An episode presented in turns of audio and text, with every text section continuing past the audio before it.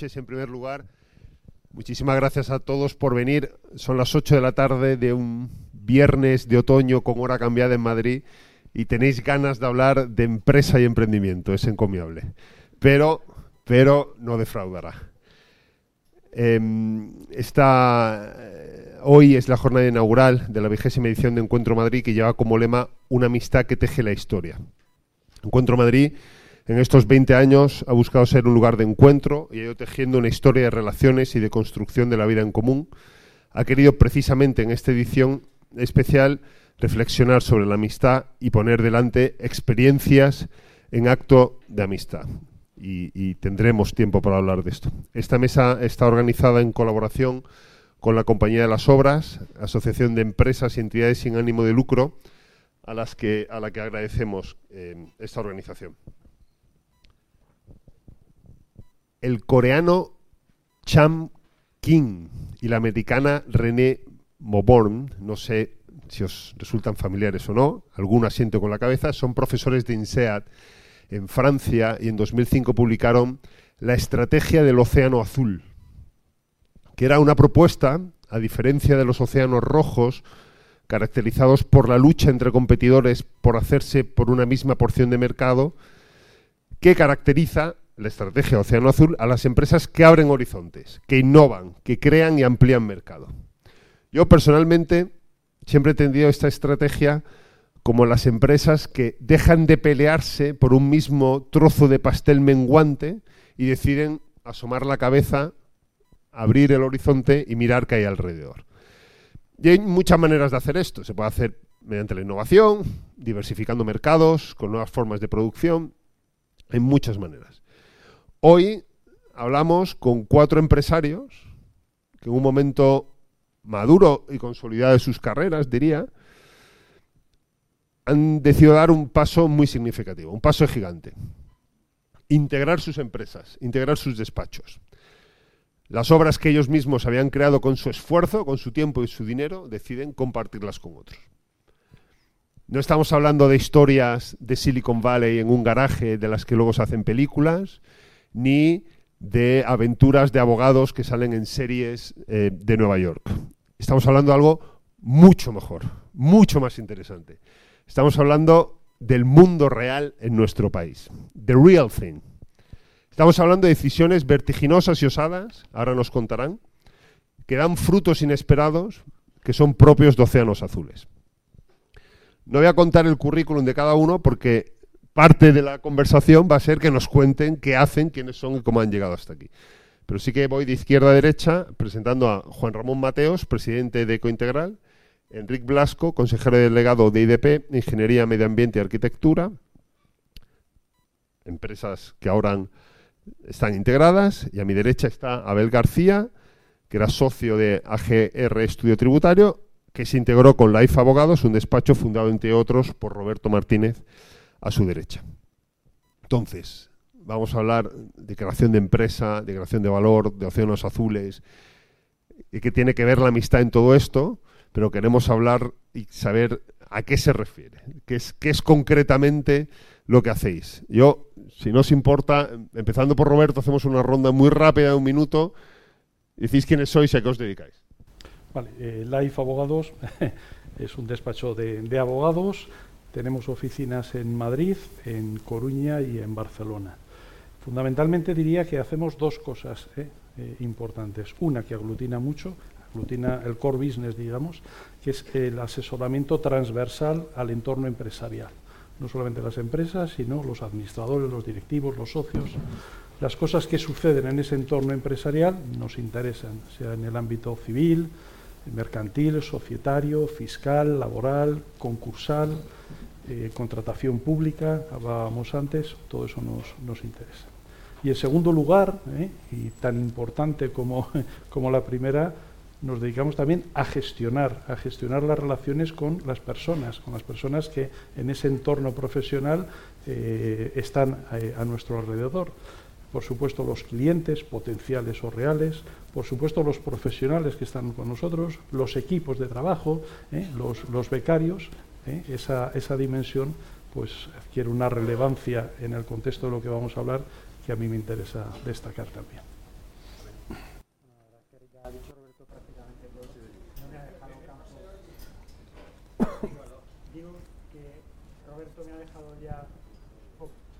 poco de que hablar del tema de, a qué nos dedicamos en un despacho de abogados. Yo soy socio del área fiscal del despacho. Eh, estoy a frente o acompañado con otros miembros del equipo eh, de hablar de una de las cosas o, de eh, abordar una de las cosas que ha comentado Roberto. No solo estamos los profesionales, los equipos, están los clientes. Una de las cosas que vamos a hablar aquí es quizá cómo nos hemos, cómo hemos llegado nosotros a estar juntos y a crear una situación en la que nos sentimos muy cómodos trabajando, porque además de trabajar disfrutamos de ese trabajo con nuestros compañeros, que además son amigos, pero también una cosa muy importante son nuestros clientes. Vivimos de los clientes por y para los clientes y esa relación también no es solo profesional, también hay una amistad por ahí que es muy importante que, apuntemos en algún momento. Enrique. Bueno, en primer lugar, eh, agradeceros por la invitación y agradecer a, que un viernes por la tarde hayáis considerado que, os podemos aportar algo. ¿no? Yo soy Enrique Blasco, soy ingeniero, eh, soy, casado, soy papá de dos hijos, soy catalán y español, aunque parezca mentira, también existen catalanes y españoles. Eh, soy emprendedor, es decir, nosotros somos eh, el grupo IDP.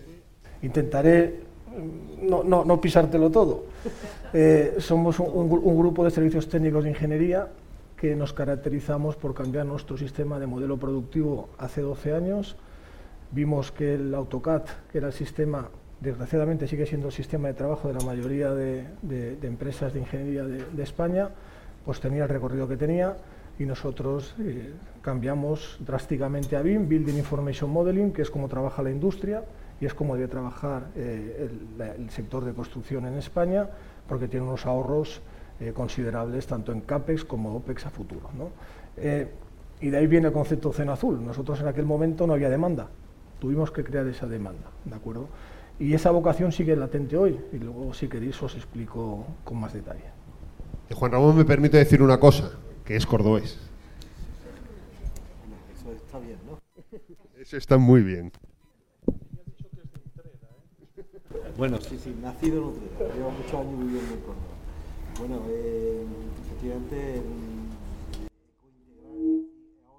ahora Integral IDP es una empresa de ingeniería, donde hemos eh, integrado eh, sectores, hemos integrado capacidades, hemos integrado presencia geográfica y, bueno, y experiencia. ¿no? Es decir, al final yo siempre digo que somos dos empresas que nos hemos encontrado en algún momento de nuestra historia, después de haber estado 25 años ambas empresas eh, desarrollándonos cada uno por separado, sin conocernos, ¿vale? Es decir, sabíamos más o menos dónde estaba cada uno, pero no habíamos tenido contacto previamente. Y en un momento determinado pues decidimos que, es una grandísima idea y oportunidad digamos unir esas capacidades. Entonces eh, bueno tenemos nos dedicamos sobre todo eh, Cointeral empieza a trabajar en, energía energía y telecomunicaciones. Y bueno llevamos 25 ya para 26 años dedicado a eso.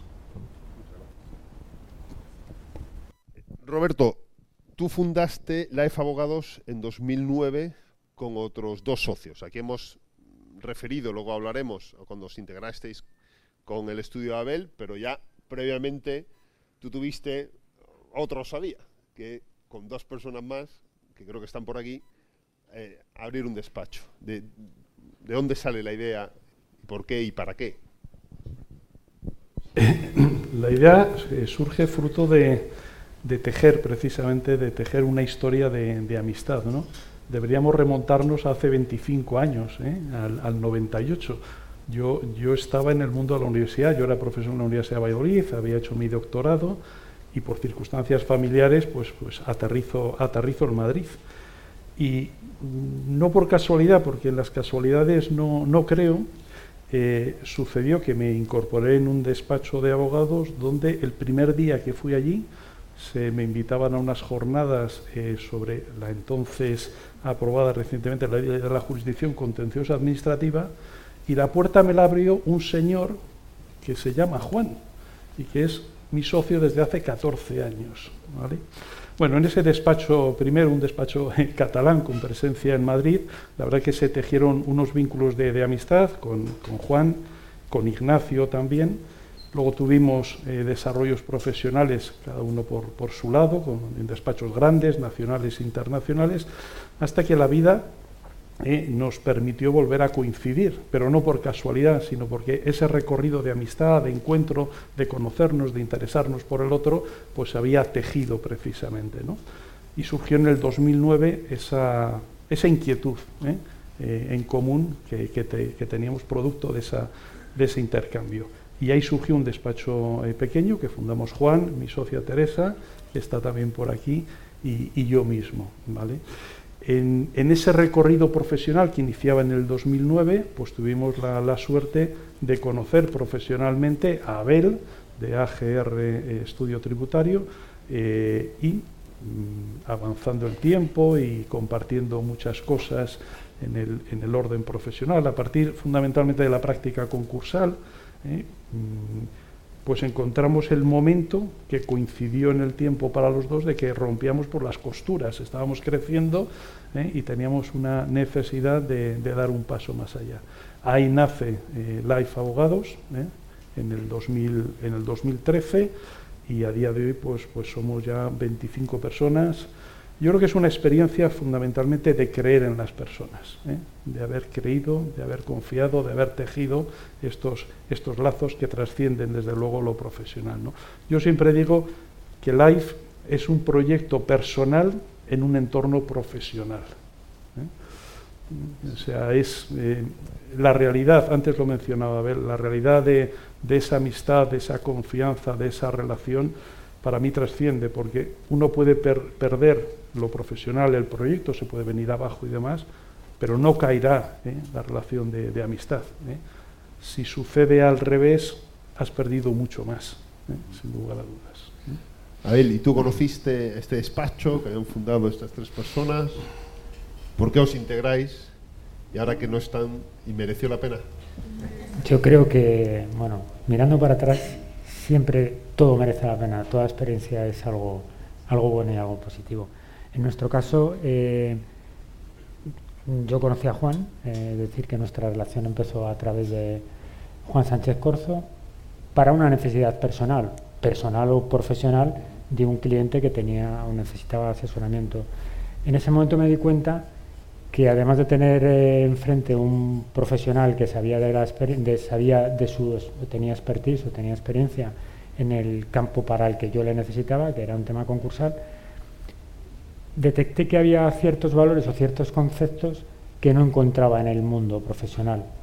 Eh, me di cuenta ahí que, que, bueno, que esas semillitas que, que, iba dejando por el camino, en los que veía que el, que el foco estaba en el cliente, no solo en hacer un trabajo o hacerlo bien o hacerlo mal, sino hacerlo a satisfacción del cliente y darle lo que realmente necesita, no lo que tú quieres darle. Entonces, ahí detecté que, bueno, que había otra forma de hacer derecho, de otra forma de, llegar a los clientes que coincidía exactamente con la forma en la que yo estaba acostumbrado a hacerlo.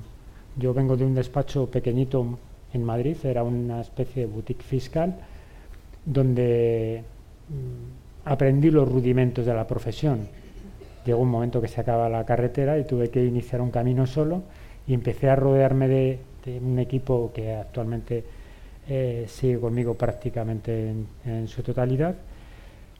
Y una vez que formamos eh, la IFA Abogados se han ido incorporando más personas, más socios, que han dado mayor importancia no solo a la especialidad en la que yo estoy inmerso, que es la fiscalidad, sino eh, que han ido haciendo que, que, un despacho que empezó como una semilla para, para vender derecho del bueno, eh, pues sigamos haciéndolo con un equipo más grande y sobre todo en el que la relación personal es muy importante. Yo creo que esa relación que tenemos entre nosotros y que tenemos con nuestros clientes, esa relación de fidelidad, de confianza, nos da un valor añadido que hace que, bueno, que a día de hoy seamos insustituibles, que nuestros clientes no puedan prescindir de nosotros. Y yo creo que, que eso no es labor de ser bueno solo profesionalmente, que hay algo más. Gracias. Eh, Juan Ramón y Enrique, eh, en enero del 22 se integran Ecointegral e IDP. Estamos hablando antes, eh, para tener una cierta idea, eran ya dos empresas de un cierto tamaño. Son empresas de. Es un grupo de ingeniería ahora, o sea, presta servicios de más de 500 empleados. Eh, el dato que comentábamos antes es que si miramos volumen de negocio solo en España, es la segunda ingeniería más grande del país en España. Para quien algo haya oído el sector, empresas como Sener, Ineco, Eptisa, Prointec estarían todas por detrás. Vosotros ya erais, o sea, ambas empresas ya tenían un cierto volumen y eran significativos. ¿Por qué visteis la necesidad de, de integrarlos?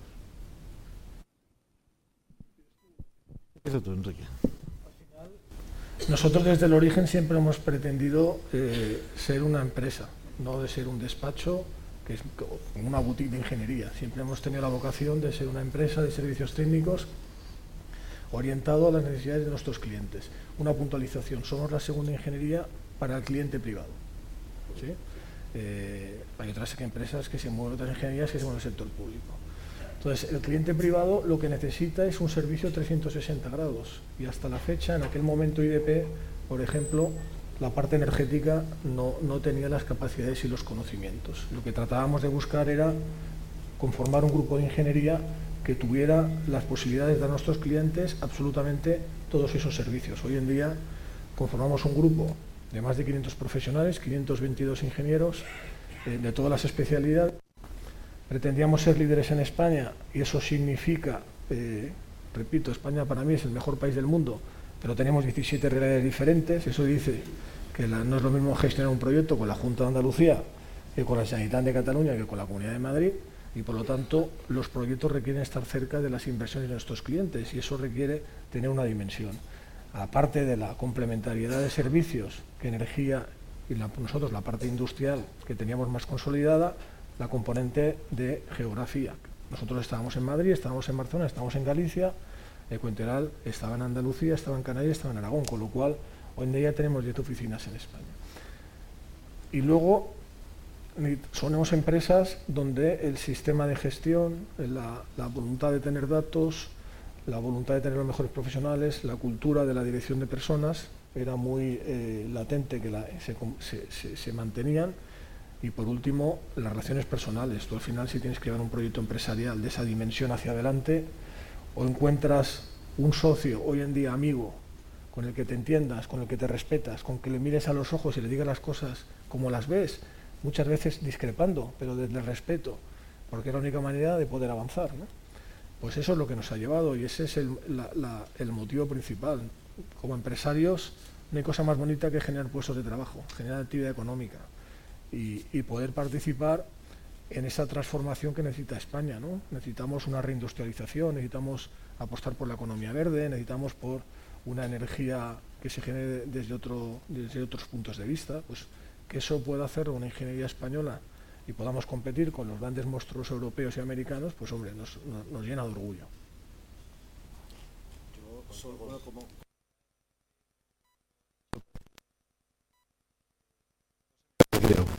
Ahora, sí, ahora sí que digo que como Enrique ya prácticamente lo ha dicho todo, yo complementaría lo que ha comentado con el hecho de que al final el tener un socio, eh, porque bueno, eh, yo he estado 25 años, como digo, prácticamente solo, ¿vale? al final tener un socio te da la oportunidad, un socio que además es amigo, te da la oportunidad de que te cuestionen las cosas. Es decir, antes cuando antes na, nadie te cuestiona nada, ¿entiendes? Tú eres el dueño y señor de la compañía, eres el fundador, el presidente, eres el dueño, tienes el 100% de las participaciones, nadie cuestiona nada. A pesar de, luego, luego, diré que sí, ¿no? que al final hay gente con la que terminas haciendo una amistad en la que terminas, digamos, bueno, pues teniendo esa persona que, te ayude.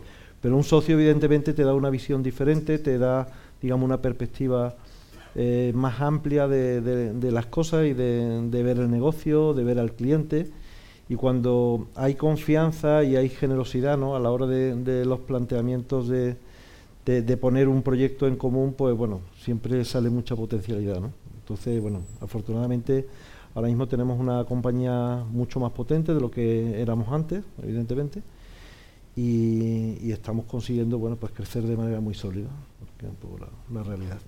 Pues muchas gracias a ambos. Yo os, quería decir que, os sintáis libres de reaccionar y dialogar entre vosotros, sobre todo porque ahora, una cosa le he mencionado antes, pero a mí sí que me gustaría, mm, y, habéis ya dejado muchas pinceladas, pero eh, que nos contarais eh, por qué os metisteis en este lío. O sea, eh, ¿qué necesidad había de complicarse la vida? Y lo digo porque yo creo que esto está cambiando, pero casi todos estamos familiarizados con la típica frase, ¿no? Ah, los jóvenes en España lo que quieren es ser funcionarios. O algo que a mí me parece mucho peor, que es ser funcionario de una gran empresa, que es hacer lo mismo sin haber sacado unas oposiciones, ¿no? Y el boli se cae a una cierta hora.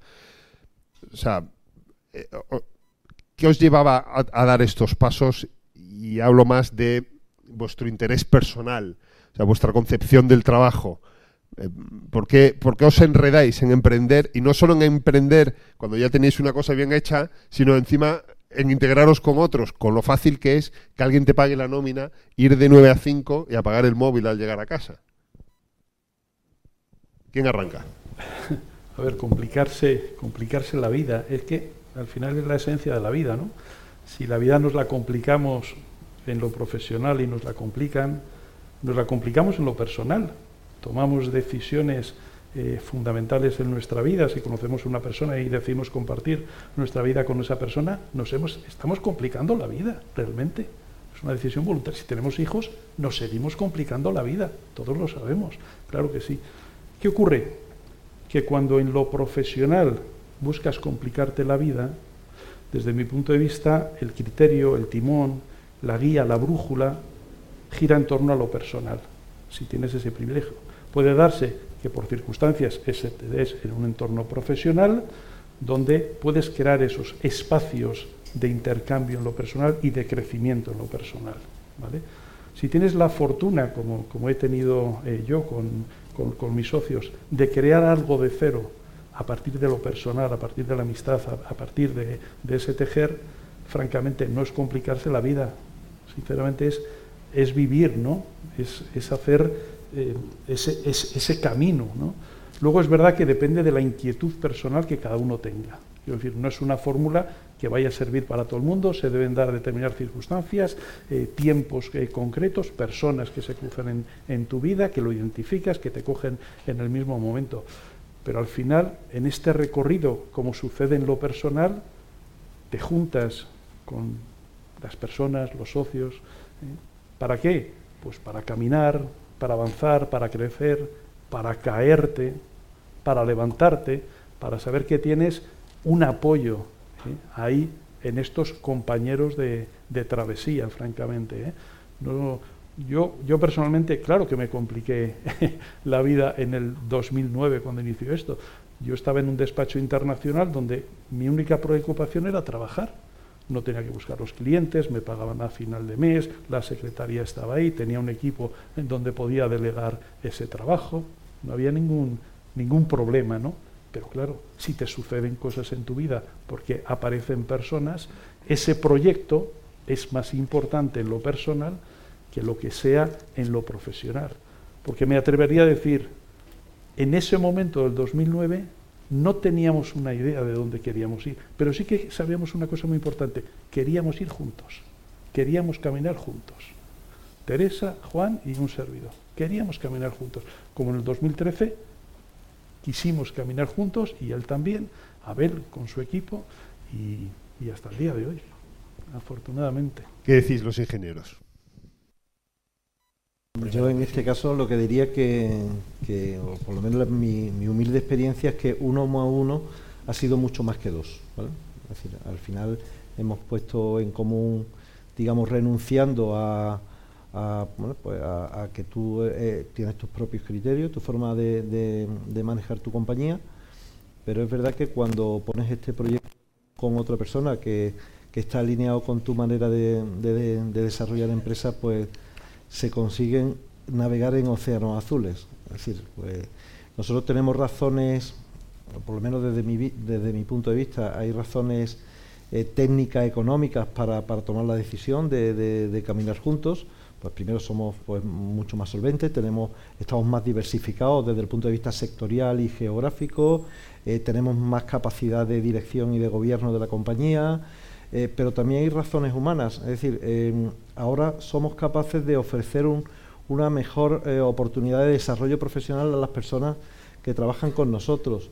Eh, somos capaces también de trascender en la sociedad en la que nos movemos de una manera y de impactar de una manera más importante, ¿no? y y bueno, creo que al final, en nuestro caso por lo menos, todo han sido ventajas. Todo han sido ventajas. ¿Os puedo pedir que contéis esto con más detalle? O sea, ¿por qué juntos ofrecéis mejor desarrollo profesional y de trascender en la sociedad? ¿A qué, te refieres? hay determinados eh, proyectos que requieres una determinada dimensión porque si no, no eres capaz de abordarlos, ¿no? Entonces nosotros ya tenemos una dimensión y un conjunto de profesionales que te permiten competir eh, a igualdad de condiciones, de conocimientos, de manejo de la herramienta BIM con las grandes multinacionales de ingeniería. Eh, que nosotros estemos haciendo hoy la planta de ensamblaje de baterías nos llena de orgullo, porque si queremos apostar por la electrificación del vehículo eléctrico, pasa por hacer una apuesta por, este tipo de plantas, ¿no? Y lo está haciendo la ingeniería española, no lo está haciendo la ingeniería alemana.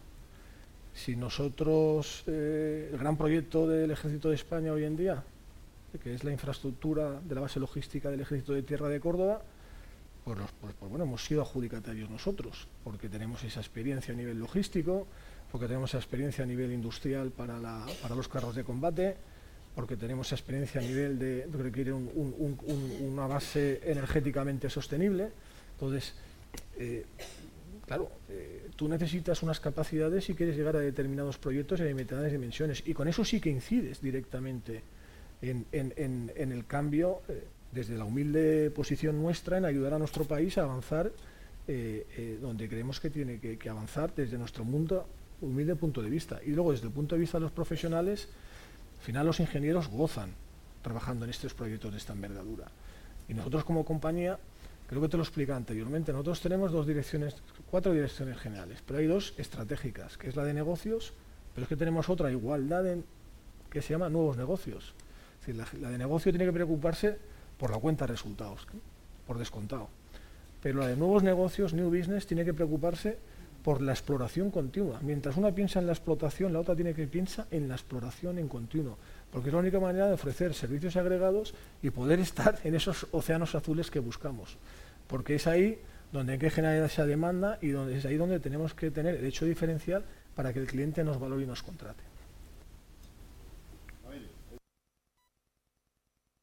La verdad es que yo creo que todos estamos de acuerdo que uno más uno es algo distinto de dos, evidentemente, y lo que está claro es que todos nosotros cuando hemos iniciado nuestros proyectos o les hemos dado continuidad con otras personas a las que que, o nosotros nos hemos subido al barco o hemos formado otra estructura para, para funcionar, creo que todos nosotros eh, teníamos clara la importancia de cuánto nos ayuda el que está al lado para prestar nuestro propio servicio, porque ahora vosotros sois capaces de llegar a sitios donde antes no podíais llegar de forma individual porque os faltaba una parte del otro.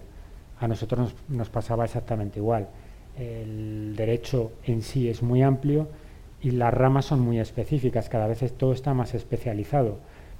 Eh, cada vez es más importante contar con el mejor que sabe hacer de lo suyo y que además sabe vender y que además si es posible que pueda investigar, que es, digamos, en nuestra parte eh, como profesionales del derecho, esa parte que dedicamos al estudio, a el por qué hacer una cosa de una forma o de otra.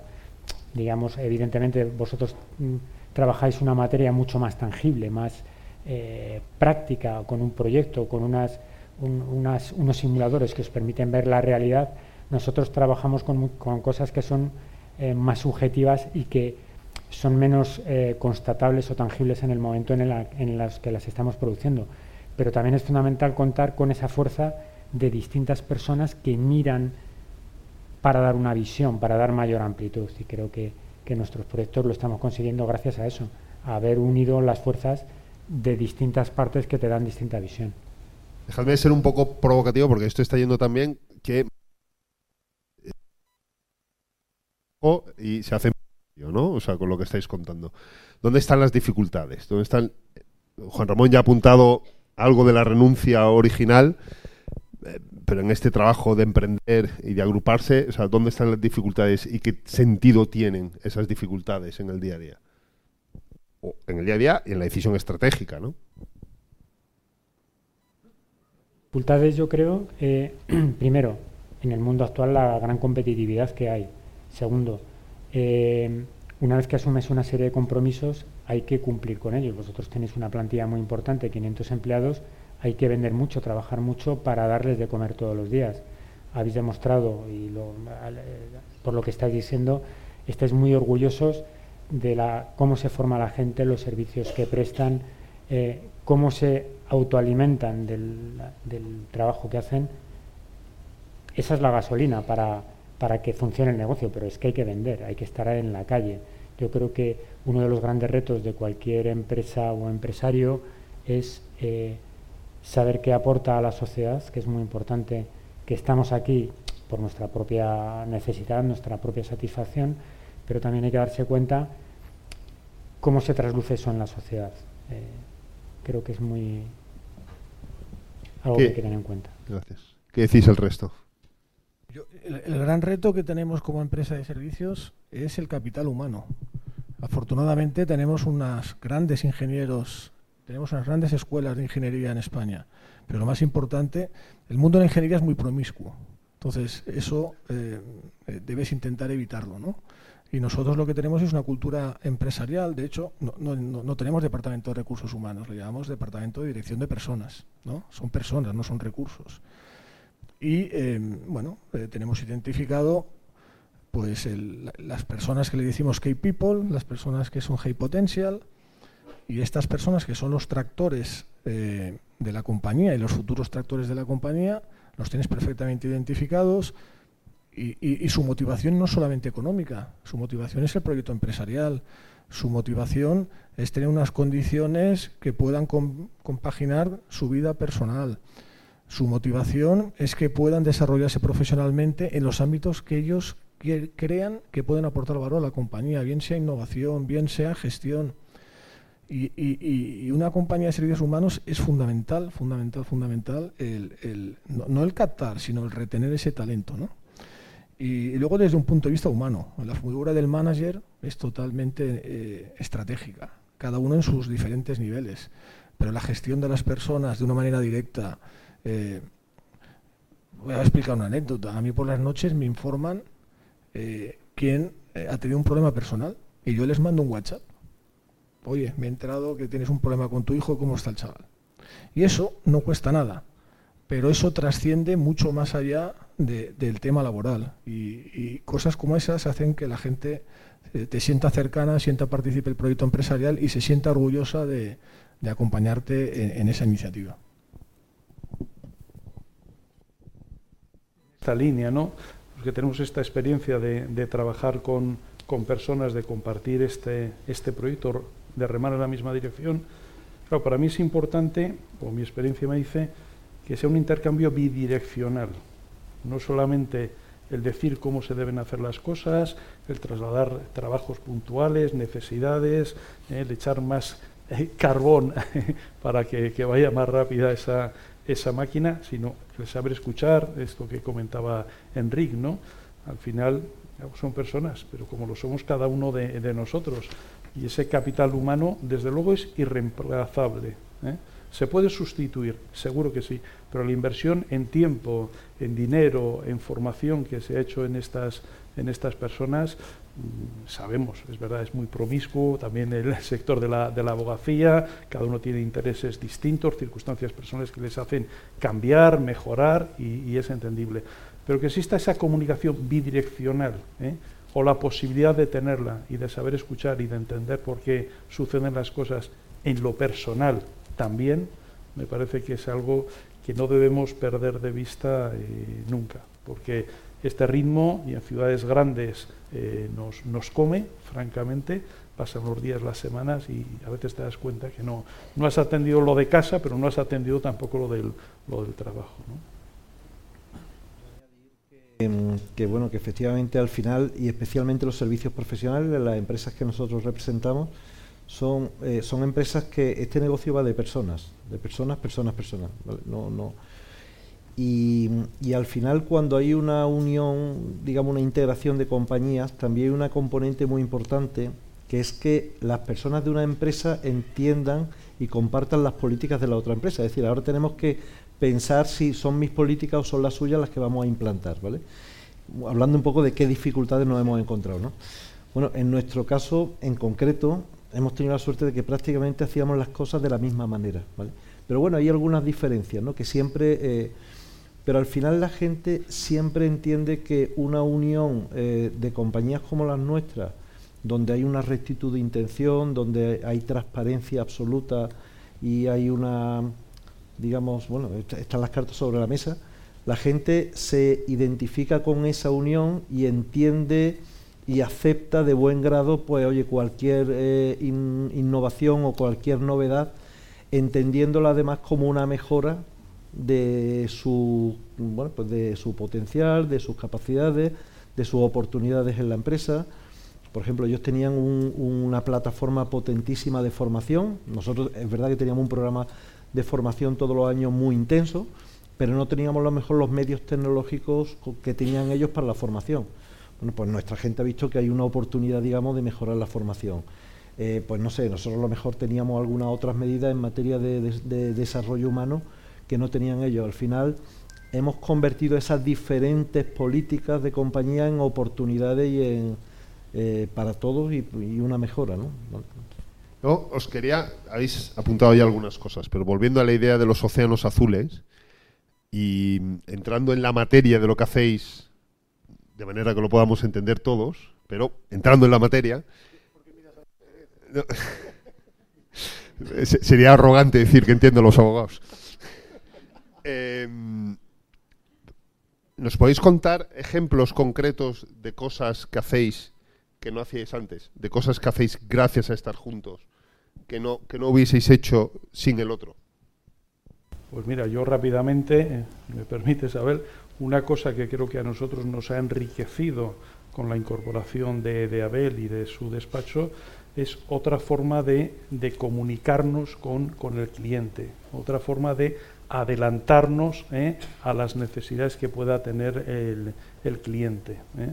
Yo creo que hay, eh, y en otras muchas cosas, desde luego, pero esa, esa vis mm, comercial de trabajo constante, mirando siempre al cliente, creo que la hemos incorporado.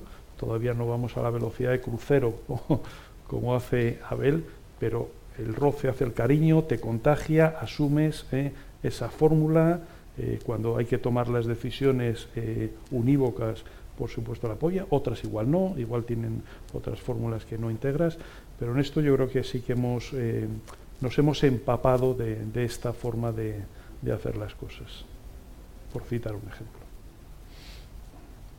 ¿Qué dices tú,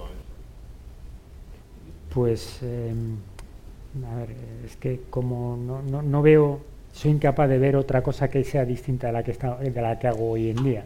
Entonces, eh, ahora yo no veo hacer una intervención eh, cuando eh, los que no conocéis el mundo, no sé si conocéis el mundo del derecho o no, pero cuando, igual que cuando vas al médico, el médico te hace una serie de preguntas porque quiere ver una serie de parámetros que para ti pueden ser una tontería. ¿Para qué me está preguntando esto? Pues nos pasa igual a los que nos dedicamos al mundo del derecho. A veces con una serie de preguntas puedes identificar una serie de deficiencias, una serie de problemas o puntos donde puedes incidir por su bien, no, por el tuyo para vender un servicio. Entonces, eh, ahora, digamos, incorporando los servicios que dan el o proporciona el resto de compañeros cuando vas a hacer muchos trabajos, eres incapaz de... Mm, tienes que hacer las preguntas de todo el cuestionario porque, digo de todo el cuestionario, tienes que hacer muchas más preguntas porque tienes muchas más cosas que ofrecerle al cliente para arreglarle esos problemas o para, solucionarles o para evitar que vaya a incurrir en determinados problemas que antes tú solo no le podrías haber hecho porque tú solo tenías un cuestionario de cuál es el tema fiscal que te preocupa. Ahora no. Ahora puedo hablar de responsabilidad de administradores, no solo desde la perspectiva fiscal, sino desde otro tipo de perspectiva o desde una perspectiva penal. Ahora cuando vamos a hacer una due diligence, por ejemplo, que es algo habitual en procesos de compra y venta de compañías, eh, no solo nos limitamos a ver un área, es mucho más fácil contar con los, mirar a los lados y tener todo eso cubierto. Antes era imposible, ahora es pues como ir a un hospital que tiene todas las especialidades, pues nosotros lo tenemos aquí en casa. Muchas gracias. Enrique, Juan Ramón, proyectos, eh, eh, cosas, eh, tecnología, tangibles, que antes no hacíais y ahora hacéis. A ver, nosotros el BIM pues empezamos hace 12 años y eso ya está muy integrado. Sí que es verdad que Cointegral le permitió dar un salto cualitativo con, con, con la integración. Y ahora pues estamos... Yo creo que si nos cuentas más o menos rápido qué es el BIM y cómo se relaciona de alguna manera con el gemelo digital, llegamos, ahí lo podemos entender. El, el, BIM es em, la metodología de trabajo que utiliza la industria, ¿de acuerdo? Es decir, para hacer una silla o hacer un coche, nadie se plantea hoy en día hacer un plano en 2D, ¿no?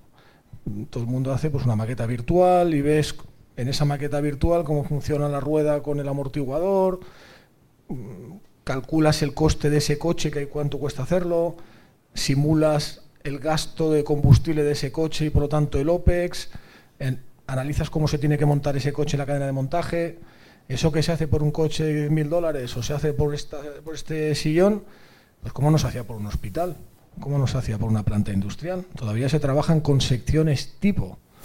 ¿De qué tipo?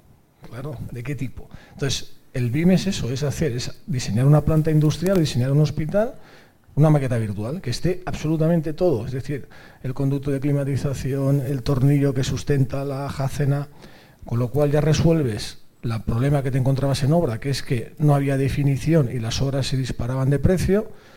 Como lo haces todo en la maqueta virtual, te, ahorras todas las interferencias, la típica que llegabas ahora y decías, y ahora ¿Por dónde meto esto? Bueno, pues, pues esto es un sobrecoste, eso todo esto lo ahorras, pero además puedes simular en la fase ya de operación y mantenimiento de ese activo, eh, pues, pues el OPEX. Es decir, nosotros, con el conocimiento que tenía de Coentenal en materia energética, pues hemos incorporado a esa gemelo digital de ese activo que ya existe y yo tengo mi maqueta virtual, pues cómo tengo que operar energéticamente para que sea más eficiente en términos de coste, en términos de emisiones de CO2, con lo cual, eh, porque todos pensemos, mucha gente piensa que el coste es el CAPEX, sí, es el CAPEX, pero el gran coste es el OPEX. Entonces tú desde la fase inicial, si puedes diseñar esa planta industrial, ese hospital, teniendo en cuenta el coste eh, de operación futuro, el coste de mantenimiento futuro, el coste medioambientalmente que estás generando, eso tiene un valor agregado eh, brutal y nosotros solos no hubiéramos sido capaces de desarrollarlo. De ahí viene el conocimiento. Pensar que nosotros en los últimos 10 años hemos sido adjudicatarios de 38 proyectos de I+.D., la inmensa mayoría de la Unión Europea, formando consorcios eh, en las líneas estrategias de desarrollo que tiene la Unión Europea. Llámese digitalización, llámese economía circular, llámese eh, energías eh, renovables, y al final ellos te marcan unas pautas de dónde tiene que ir Europa y tú al final tienes que eh, rodearte de grandes compañías con conocimientos en concreto para dar una respuesta, ¿no? Y luego eso llevarlo a mercado, ¿eh? del new business al business. Por poner, un ejemplo más, además del que ha puesto Enrique del BIM, eh, por ejemplo, el hecho de que ellos ya traían, digamos, una experiencia y una tradición de ingeniería eh, en industria, a nosotros nos ha dado la posibilidad de ampliar eh, nuestra, nuestro mm, abanico de, clientes al sector industrial. Es decir, nosotros estábamos muy focalizados en compañías eléctricas, energéticas, tanto en transporte y distribución eléctrica, donde, donde tenemos una división dedicada a transporte y distribución eléctrica, donde nos dedicamos al diseño y al desarrollo de proyectos para nuevas plantas de generación de energía pero sin embargo no teníamos, digamos, ese contacto con la industria que tenía él, eh, que tenía IDP. Entonces esto nos ha dado también, nos ha abierto una puerta, por ejemplo, a abrir una nueva división de hidrógeno verde, donde en este momento, bueno, pues ya se están trabajando en, proyectos y en desarrollos para clientes industriales que, son muy intensivos energéticos y que tienen gran consumo de combustibles y donde, bueno, pues mm, ahí también se están produciendo importantes sinergias y donde tenemos mucha ilusión en esos proyectos de futuro que vamos a ser capaces de, poner en marcha. Yo casi a, modo de cierre y tomaos, mm, pensad bien la respuesta, que luego no hay vuelta, no, pero habéis, habéis anticipado ya muchas cosas, ¿no? Pero como hemos dicho al inicio, estamos celebrando el vigésimo aniversario de Encuentro Madrid bajo el lema Una amistad que teje la historia. Y hoy ya ha habido, eh, creo que esta es la tercera mesa redonda de Encuentro Madrid y seguirá habiendo encuentros mañana y pasado. Encuentros que van a hablar de la amistad cívica, que construye la política. Eh, hay un encuentro sobre mm, que tratará de alguna manera la, soledad patológica en la que vive nuestra sociedad y, se va a tocar el tema de la amistad eh, con muchas eh, conjugaciones y declinaciones.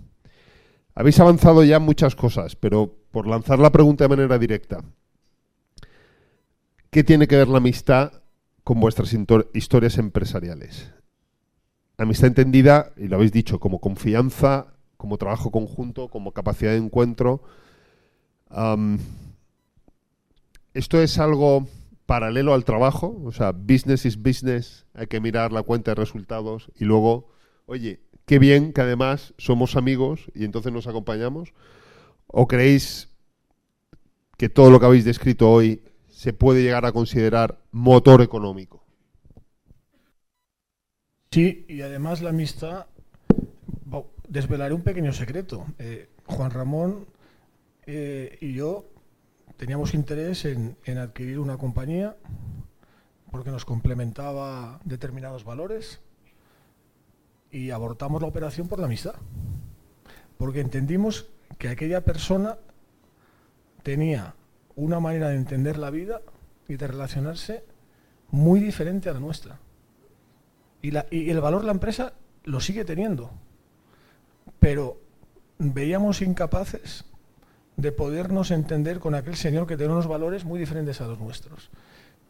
Y eso es una, verdad como, un templo. Y, repito, eh, la empresa es una empresa eh, interesante, pero, pero en, el mundo empresarial, como en el mundo familiar, como en el mundo afectivo, como en el mundo relacional, em, las relaciones personales son vitales y entendiendo la amistad en su concepto general, repito, ¿eh? con respeto, desde la discrepancia, desde el entendimiento y buscando en consenso la mejor solución, porque yo muchas veces tengo una visión que este hombre me la contradice y tiene razón. Y, que tenga la libertad de decírmelo y yo no ofenderme, ese es el gran éxito de una relación profesional, como, como mi relación con mi señora, exactamente lo mismo. ¿no? Sí. Yo... Vigila que la tuya está ahí, ¿eh? La mía la tengo por aquí cerca. bueno, por complementar lo que dice lo que dice Enrique, ¿no? Efectivamente, al final, eh, es decir, yo creo que la amistad entendida, bien entendida, y sobre todo con altitud de miras, ¿no? Es decir, eh, pensando siempre en el bien común, el bien común, digamos, no solamente de nuestro negocio, el suyo y el mío, sino el de las personas que, ten en cuenta que al final, después de 25 años, yo tengo gente que lleva 25 años conmigo, que son amigos, ya tenemos ahí una relación también. Entonces, yo siempre digo que la amistad actúa como una especie de levadura que potencia en una empresa pues las relaciones sociales, es decir, cuando, cuando todo el equipo de personas ve que, el gobierno de la compañía, pues eh, digamos, hay, hay una relación de amistad, de compromiso, eh, de confianza, pues eso actúa de manera muy positiva también en la manera en la que las personas que, están en la compañía entienden eh, la idiosincrasia de la misma, ¿no? Entonces, creo que tiene un efecto muy, muy positivo, ¿no? Eh, hay una frase de un, de un libro de, de, Luis Huete que se llama Liderar para el bien común, ¿no? que dice que la altitud de mira en los negocios, ¿vale? Hacer negocios más rentables y más sostenibles en el tiempo. Y una realidad porque yo mismo lo, he ido percibiendo en, mi compañía. Es decir, cuando hemos sido capaces de mirar mucho más allá que de la cuenta de resultados todos los años, sino de ir pensando, digamos, en el equipo de personas que forman tu empresa, en el entorno social en el que te mueves, en intentar colaborar cuando se te pide ayuda, el entender que la empresa no solamente es un negocio para generar, mm, digamos, un resultado económico, sino que el resultado económico tiene que ser un medio para conseguir un fin mucho más importante que el propio resultado económico. Entonces, al final, digamos, tener esa visión te permite que el negocio termine siendo más sostenible y seguramente también más rentable en el tiempo. Muchísimas gracias, Enrique. A cabeza una, una frase de un amigo, un antiguo compañero de trabajo que decía, mira si es, perdonad la expresión, mira si es jodido trabajar que hasta te pagan. Eh, lo que yo pienso es que él no trabajaba con amigos, que simplemente trabajaba o era una función. Los que trabajamos con rodeados de, de amigos en un ambiente cordial en el que los empleados son empleados, pero hay una relación, va mucho más allá, donde el reproche no es un reproche, donde es una forma de enseñar, o de enseñar o de educar a un empleado igual que educamos a un hijo en, una, en casa. Eh, creo que, hay una gran diferencia, esa es la forma. Eh, para mí la amistad eh, simplemente alarga y mejora la vida, ni, más ni menos, ¿no? Mi experiencia personal es esa, creo que es una fórmula de éxito en la vida, ¿eh? la amistad, ¿no? Cuando eh, yo tengo una imagen, que creo que la tenemos todos, el grupo de adolescentes sentados en un banco, que son amigos y que están cada uno con su móvil. No hay intercambio, no hay nada. Seguramente si vuelven a casa, ¿qué has estado haciendo? He estado con mis amigos. Ya, pero tienes que hacer algo, hay que tejer algo, hay que, hay que, hay que crecer, ¿no? A mí me gustaría terminar diciendo, claro, es que la amistad es una palabra tan gruesa, tan en mayúsculas, que nos inunda de, tal manera que, es difícil a veces darle contenido, ¿no? Pero para mí, eh, la palabra amistad como acrónimo podría significar, eh, desde luego, la de agradecimiento, ¿no? Agradecimiento por encontrarte con la persona con la que tejes esa amistad, por la oportunidad de hacerlo, cuando tenemos la oportunidad de hacerlo profesionalmente. Es un ámbito que va más allá. ¿no? La M podría ser el movimiento, es decir, la relación de amistad no puede ser pasiva, hay que hacer algo, hay que ser proactivo, hay que acudir, hay que escuchar, hay que estar atentos, hay que avanzar, hay que caminar. ¿no? La I encierra un ámbito de intimidad, seguramente todos tenemos experiencia donde en ese entorno de amistad hemos sido capaces de volcar cuestiones muy profundas nuestras, muy íntimas, que igual en ningún otro ámbito lo hemos hecho, porque se genera esa confianza, sabes que hay alguien que te escucha, que te va, que te va a ayudar. La S sin duda es la seguridad que te, da eh, el amigo, eh, la persona a la que acudes en momentos no siempre, no siempre fáciles, ese puerto, puerto seguro, ¿no? La T podría ser ese timón, ese timón, hablando de, navegar, que en ocasiones es tan importante para bueno, surcar. ¿eh? Lo dice alguien de Burgos, que de mares entiende, entiende bastante menos. Pero para surcar esos mares tan difíciles, desde luego en lo personal y también en lo profesional, y el no coincidir, y el confiar, y el saber que el criterio del, compañero y del amigo es eh, suficiente. La A, desde luego, es el abrazo no, se puede entender una amistad, yo no la puedo entender si no hay un abrazo, no hay un contacto físico, no hay hacerle sentir al otro, al prójimo, al que está, al que está a tu lado, esa necesidad de tenerle cerca, de sentirle, de saber cómo está. Y desde luego la D es dar, es entregar desinteresadamente, es ese, ese compartir. ¿no? Entonces, bueno, si, si sirve para algo. Muchísimas gracias, claro que sí.